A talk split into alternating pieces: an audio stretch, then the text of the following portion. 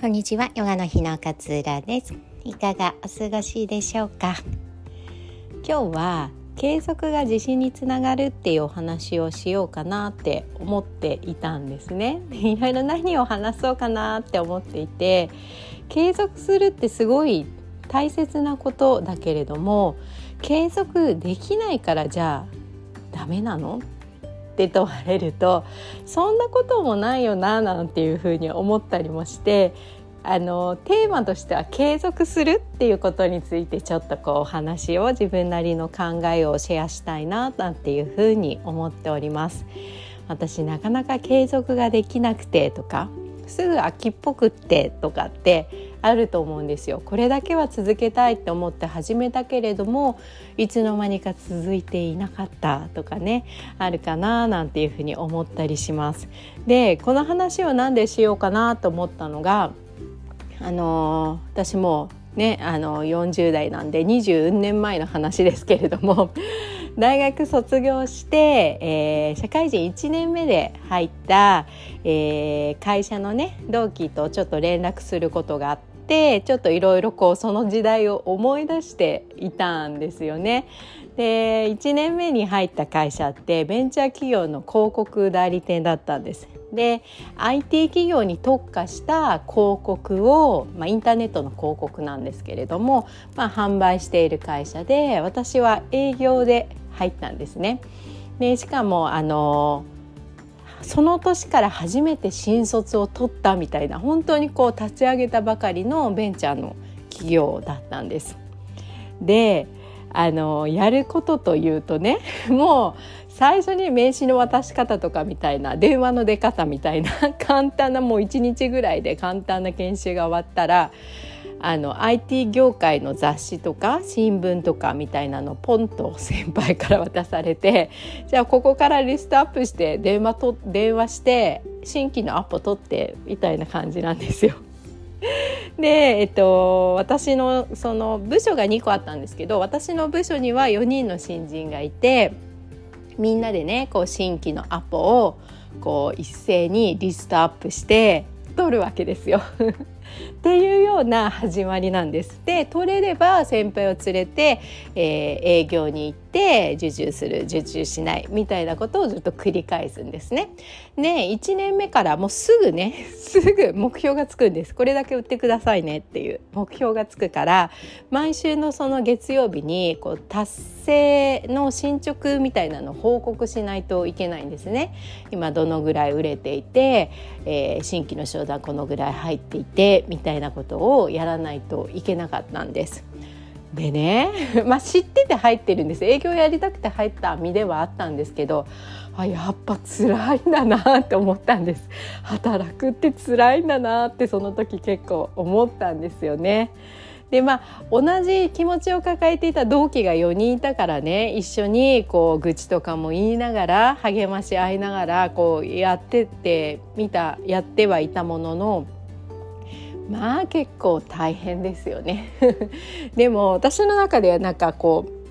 やめるって考えはなかったんですよ。別に人間関係が悪くなかったし、うん、会社としてはねあの刑事の方たちも尊敬してたしすごくアットホームな雰囲気の会社だったんですよね。で隣の部署に入った新人の私と一緒の同期の女の子はもう5月に辛いって言って辞めたんですよね。その後公務員にねあの切り替えてまだその子ともこう連絡とかって取ってるんですけど。まあ辛かったんですよね 辛かったんですでもでもなんでこう続けられたのかななんて言って思うとまあ新規でアポを取ってね20件電話して1件取れればいいですよ電話なんて。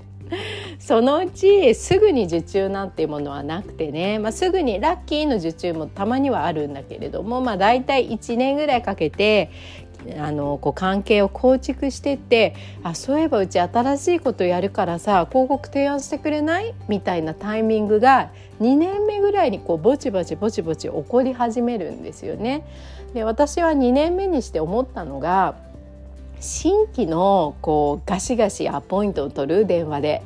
あの広告のこういう広告をやってまして責任者の方いらっしゃいますか?」とか言ってあの「お話でも聞いてもらえませんか?」みたいなアポを取るのはすごく苦手だったんだけれども一回アポを取って商談をしてねすぐ受注にならなかったとしてもその人となんかこうリレーションを築いていくっていうことについてはすごく得意だなっていう発見があったんですよ。なので新規にこうガシガシ営業をかけるよりも大切にしているこう既存のお客様にいかにこうアプローチして毎月毎月広告を取っていくかみたいな方があ自分は向いているし気持ちが楽だなって2年目ぐらいから気づき始めてで結構そっちにシフトしていったんです新規のお客さんじゃなくて本当は取れって言われてたんですけど そうは言っても取れって言われてたんですけど既存のお客様をこう大切にするそういう営業スタイルにしようみたいに思ってでそういう感覚でやってったので少し気持ちが楽になったんですよね。で2年目になると自分の下の新人がまた入ってくるんですね新卒が入ってきて新卒も同じことをするからまあ辛そうな子とかもいるわけなんですよ でもねあのやっぱり得意不得意があって全然気にせず電話かけちゃう子もいるのもう30件も40件も断られるんだけどもう全然気にせず っていうタイプの子もいたりとかしてああ人間ってこう面白いなみたいな感覚で見れるようになったんですよね。カーチューにいた時はただただ辛かったですよ。で月曜日の報告会が嫌だからなんかあのすごい不謹慎なんですけどなんか交通事故にもでもあって死にたくはないんだけどね 足の骨折ぐらいしないかなって思ってたりとか。したぐらいね、まあ、今こうやって笑って話せますけどその時は結構真剣にそういうふうに思った時期もあったりしたんですよね。まあ、そんななんか辛い中でも少しずつこう光が見えていく。それでもじゃあ私が優秀だったかっていうと全然優秀じゃなかったの。全然達成してなかったしうん3年結局3年半で辞めたんですけど3年半やってて達成したのってどのぐらいでしょう？34回だから1年に1回ぐらい。クォーターに1回3ヶ月に1回目標がつくんですけどまあね。34回じゃないですかね。1年に1回ぐらいまあ達成ギリギリ達成していた？あ とは未達成みたいな。感じだったから全然優秀じゃないんですよ。全然優秀じゃない。だからなんかこう転職再職転職するにあたってって履歴書で自分の仕事の実績とか書くじゃないですか。で大体何何億円達成とか何千万円達成みたいな営業の成績は何パーセント達成とかって書いたりするけど私全然書けなかったの。全く達成してなかったから。なので私は結構その顧客様とのリレーションシップの築き方みたいなところばっかりを履歴書では書いてたっていうぐらい全然優秀じゃなかったんですよ。全然優秀じゃなかった。でも今こう考えてねじゃあその仕事がすごい嫌だったかとか全然優秀じゃなかった周りの同期の方が優秀だったんだけれども何でしょうねすごい劣等感がこの辞めるにあたって残ってるっていうことはないんですよね。それなぜかなと思ったら、まあ、やっぱりね3年継続したってところが結構大きいのかなって思うんです。で私3年半で転転職を考えた時にあの IT 業界の広告を売ってたので私が好きな業界の広告を提案してみたいっていう思いがあってファッション業界を専門にやってる広告代理店に転職したんですね。だからその営業がすごい嫌だったとか数字を割れるのが本当につらかったって気持ちもあったけれどもそれがすごく嫌だ嫌だ嫌だとか私全然達成できなくてもう本当営業として成績もダメだったし全然ダメだったっていう思いはそんなになくて そんなになくてそれはやっぱりね続けたっていうことが自分の自信になってたんですよね。成績もそんなに良くなかったけどそういう辛い環境の中でもう3年間続けられたよねっていうところが自分のこう自信として持つことができたから劣等感よりもその自信の方が少しだけなのかもしれないけど上回ってたんですよね。で転職する時っていろんなパターンがあると思うんですよ。こういうことをもっとやりたいから転職する自分の夢が実現できる場所で転職するっていうパターンとああもう本当にこの仕事嫌だこの会社嫌だって思って転職をするパターンってあると思うんですけどやっぱりどうやってその嫌だったことを受け止めてきたかみたいなことで少しでも自分がここは頑張ったなとかこういうところだけは他はダメだったけどこういうところだけは頑張ったまあ、あとは人間関係が嫌で辞めちゃうっていうパターンもありますよね。まあ、あの人のここだけは嫌だったけれどもそこがすごく嫌で自分は落ち込んじゃったんだけれどもここの部分は頑張ったとかここの同期とはいい関係を作れたみたいな感じで良かった点をしっかりと覚えといてそれはよく頑張ったんだよ私そこはよくあなた努力したんだよって認めてあげるとね劣等感だけの思い出にならないなっていうふうに思ったんですよね。なのでまあ、継続することってやっぱり3年だろうが2年だろうが今1年だろうが半年だろうがやっぱり結構自分の自信につながるんですよねだから長ければ長いほどその自信は大きくなると思うんですなんか大して実績残せなかったなとかって思うかもしれないけれどもいつだって辞められたわけですよね私の同期みたいにもう2ヶ月で辞めるっていう選択だってできたわけなんだけれどもでもそこを超えて続けたっていうことは自分にとってこう自信になるなって思ったんですよね。なんかなんか続続けたくてやったんだけどやめちゃったみたいなことって結構あると思うんだけれどもどのぐらいでも続けられたのか3ヶ月はでも続けられたんだからちょっと進歩だよねとかっていうふうに受け止めてあげるいい方向で受け止めてあげておくことが結構次につながるんじゃないのかなっていうふうに思ったんですよ。で続けるってじゃあ何年続ければいいのって話になりますけどどんなにいいものでもねあの変わっていくからそんな何年も続けられないよねってものもあるかもしれないじゃないですか現実的に。だから続けられなかったかもダメ。私秋っぽい性格だからダメっていうんじゃなくて少しでも続けられたならばその要素をまあなんとか続けたよねここまでは。よくやってたよねっていうふうに認めてあげる。でいろんなことを始めてはいろいろとやめてしまうっていう方でもいろんなことを始めること自体すごくないですか？すごいですよね。だっていつものルーティンにすぐやめたとやめちゃったとしてもそれをこう取り入れているわけですからね最初に。それはそれで素晴らしいことなんだよねって私自身は思うんですよね。なんかそういう良かったところを少し自分にフィードバックしておいてあげる。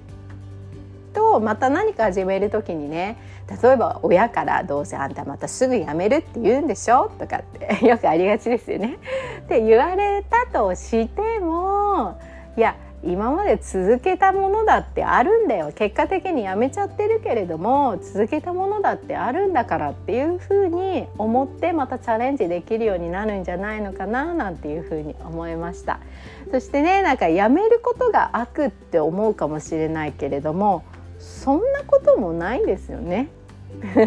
やってみてやっぱり自分に合わないなって判断することも大切じゃないですか。いろんなことやりたかったとしても1日は24時間しかないからね。やめるものも出るし細く長く続けるものもあるしあ昔やったのもう一回やってみようかなって思う時もあったりする。わけですからやめちゃうからダメなんだ続けられないからダメなんじゃダメなんだ じゃないんですよね。そこで何かをちょっと考えてみる。どうしてじゃあ続けられなかったんだろう。何が引っかかってたんだろうとか。でもそうは言っても3ヶ月じゃあ続けられた理由は何だったんだろう。みたいな風にあの出来事をこう捉えていくといろいろと次のステップにこうつながりやすいのかななんていうふうに思って今日はお話をシェアしてさせていただきました。そう私全然ね優秀な営業じゃなかったので。でも営業の方の辛さはめちゃくちゃわかります。めちゃくちゃわかります。でもなんかこうお客さんに喜んでもらった笑顔とかを見る時ってなんかすごい自分が強くなったような感じになったりしますよね。なんかそのために頑張ってるのかななんていうふうに思ったりもします。まあいろいろなね様々なお仕事されている方、うん、お仕事してないわって方も専業主婦とかも本当に立派な仕事だと私は心から思います。十分も体験してみて。いろんなことをね皆さんは成し遂げてるんだっていうふうに思ってもらえるとちょっと気持ちがあの強くね楽になるのかななんていうふうに思います。ちょっと長くなりましたが今日も聞いてくださってありがとうございました。えっと、7月のね22日こちら対面になります川崎市の宮崎台っていうところでねアイルベーダーで自分の今を知ろうという講座をねちょっとやりたいと思います。自分の性格のタイプとか、うんと、性格こういう性格なんだけれどもこれが高まりすぎちゃうと